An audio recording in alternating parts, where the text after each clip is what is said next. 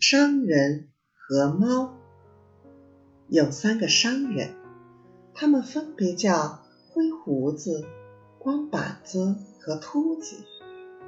他们从一个穷人那里买了一只猫看仓库。猫在捉老鼠时跌断了腿，可三个商人都不愿出钱给猫治腿，穷人只好出钱。晚上。断腿的猫捉老鼠时，不小心把油灯打翻了，引起了火灾，把货物全烧光了。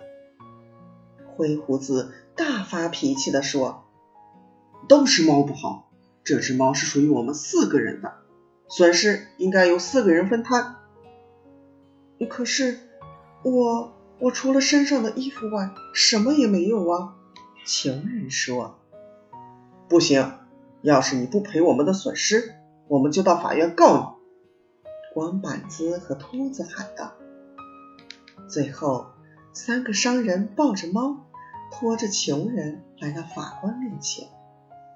法官听了商人们的话，问道：“为什么猫的一条腿包扎着？”“猫在捉老鼠时受了伤，是医生给包扎的。”灰胡子说。“那么？”你们付了多少药费呢？法官问。那条腿不是我的，我没付药费。灰胡子说。那条跌断的腿不是我的，我没付药费。光板子说。那条腿也不是我的，我也没付药费。秃子说。哦，我明白了，那条跌断的腿是他的。法官指着穷人说。对，是他的，是他的。